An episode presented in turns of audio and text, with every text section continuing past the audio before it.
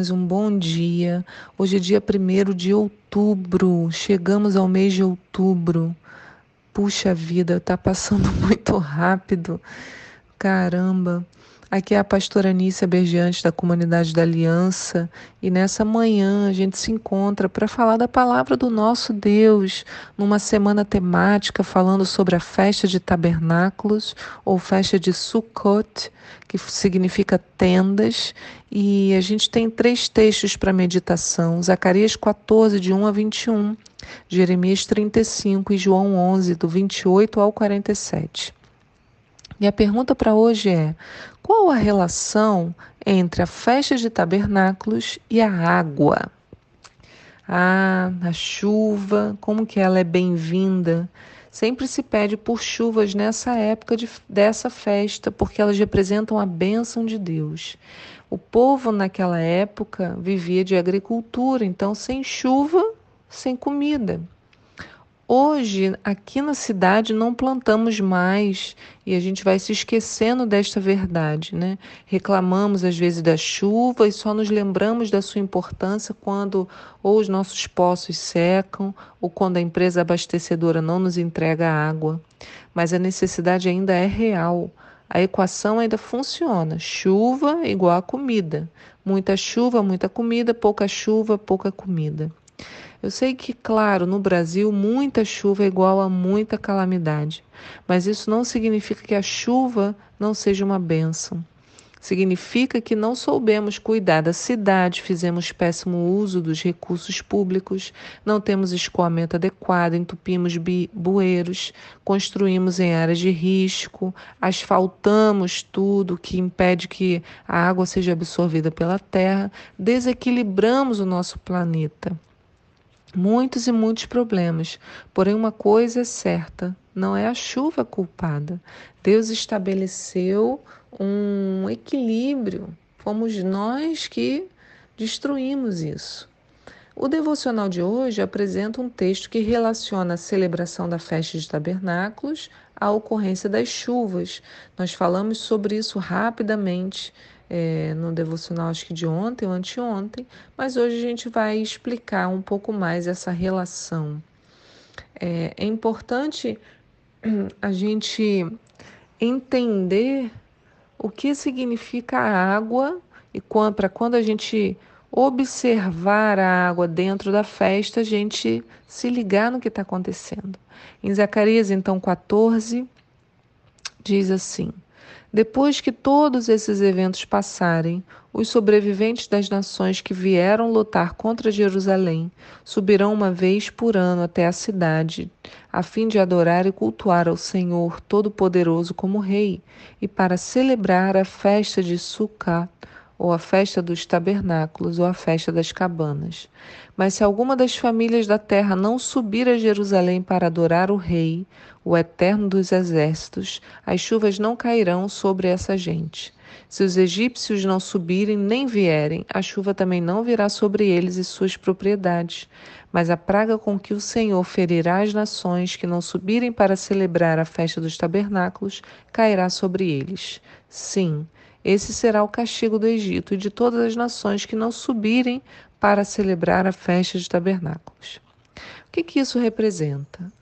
Amigos, irmãos e irmãs, haverá um tempo em que todos terão que celebrar a festa de tabernáculos. Ainda bem que a gente já está bem treinado nisso, já celebramos há muitos anos. Senão a bênção, e aí a bênção representada pela chuva, não virá sobre eles. O texto é claro como água. Um trocadilho. Entende a importância dessa festa? Sim, que bom. Vai celebrar com o coração cheio de gratidão. Não entende muito bem? Não tem problema. A revelação virá.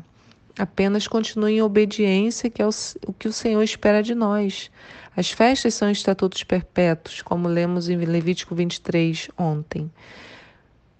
Em Isaías 55, no versículo 10 diz: Como a chuva e a neve descem dos céus e não retornam para ele sem regarem a terra e fazerem-na brotar e florescer, a fim de que ela produza sementes para o semeador e pão para os que dele se alimentam. Assim também acontece com a palavra que sai da minha boca. Ela não voltará para mim vazia, mas realizará toda a obra que desejo e atingirá o propósito para o qual enviei.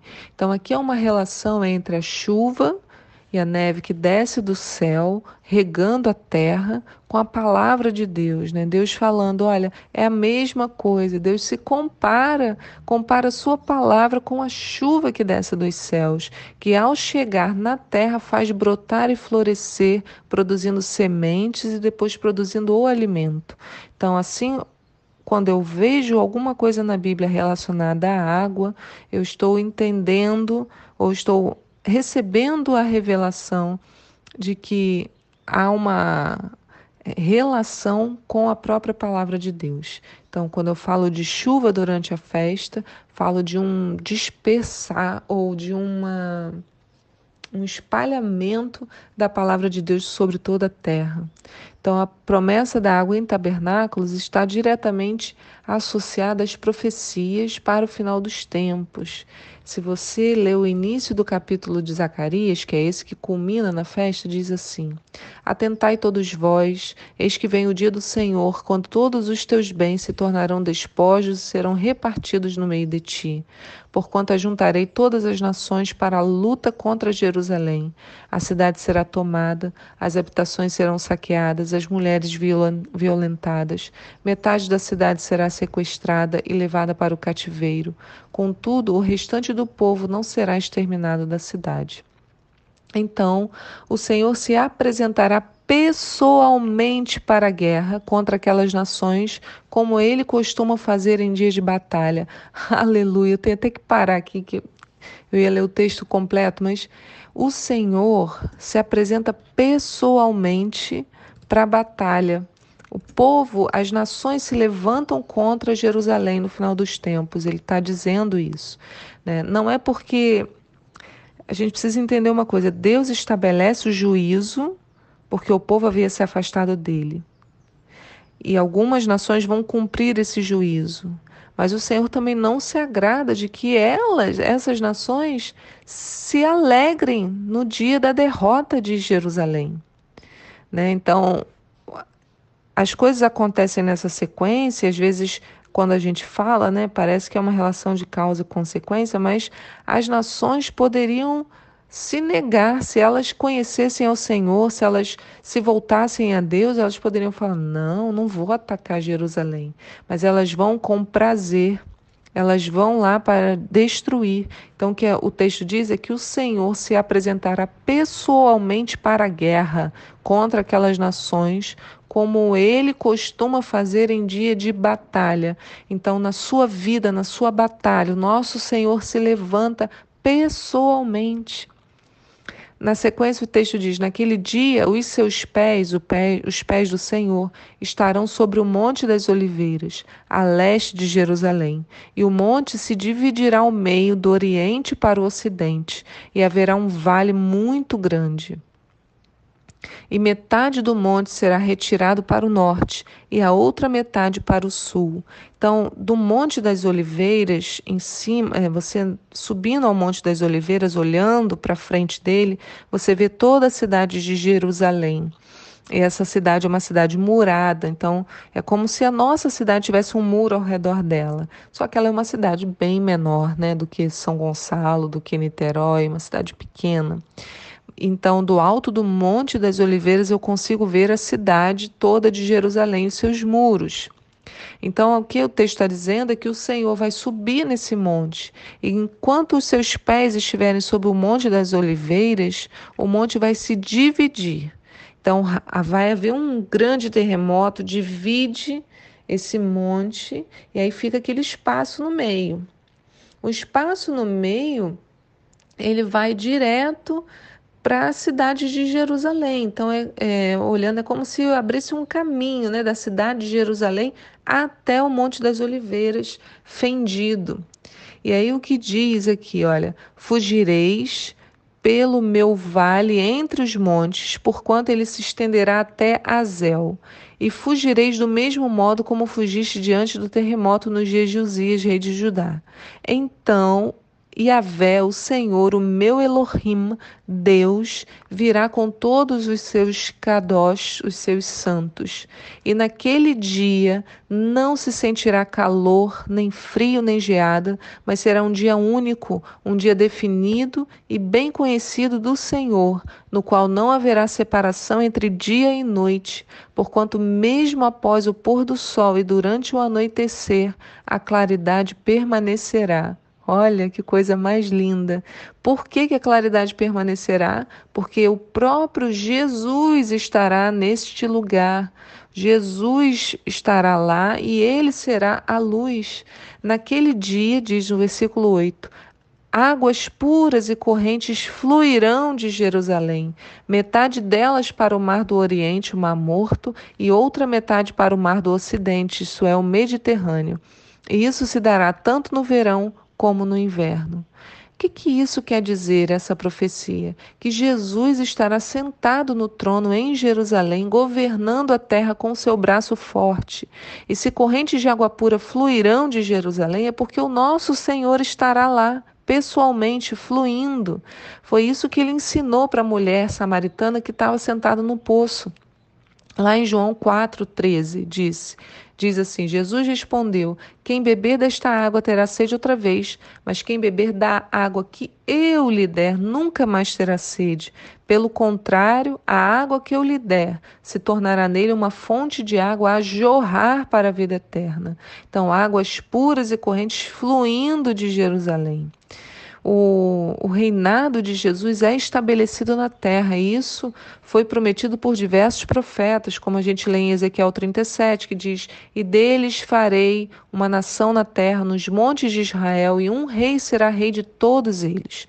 E nunca mais serão duas nações, nunca mais para o futuro se dividirão em dois reinos, e o meu servo Davi reinará sobre eles, e todos eles terão um pastor e andarão nos meus juízos, e guardarão os meus estatutos e os observarão.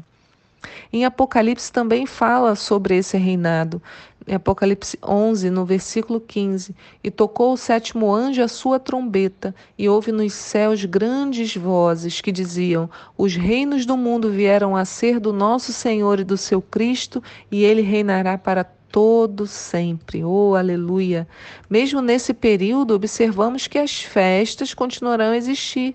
Então, na sequência do texto de Zacarias que a gente leu, quando fala lá, né, naquele dia, águas puras e correntes fluirão de Jerusalém e tudo mais, o que o texto na sequência diz é: depois que todos esses eventos passarem, os sobreviventes das nações que vieram lutar contra Jerusalém subirão uma vez por ano até a cidade a fim de adorar e cultuar o Senhor Todo-Poderoso como Rei e para celebrar a festa de tabernáculos. Então, a festa de tabernáculos é um marco da vitória do Senhor, é um marco da presença de Deus nesta terra, é um marco da glória de Deus enchendo a terra, da Sua palavra sendo espalhada por toda a terra. Você consegue compreender isso?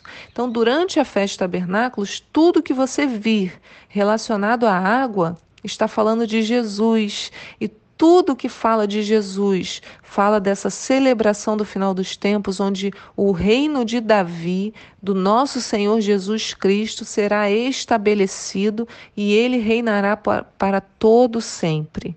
No domingo a gente vai falar um pouco mais sobre isso ao longo da celebração.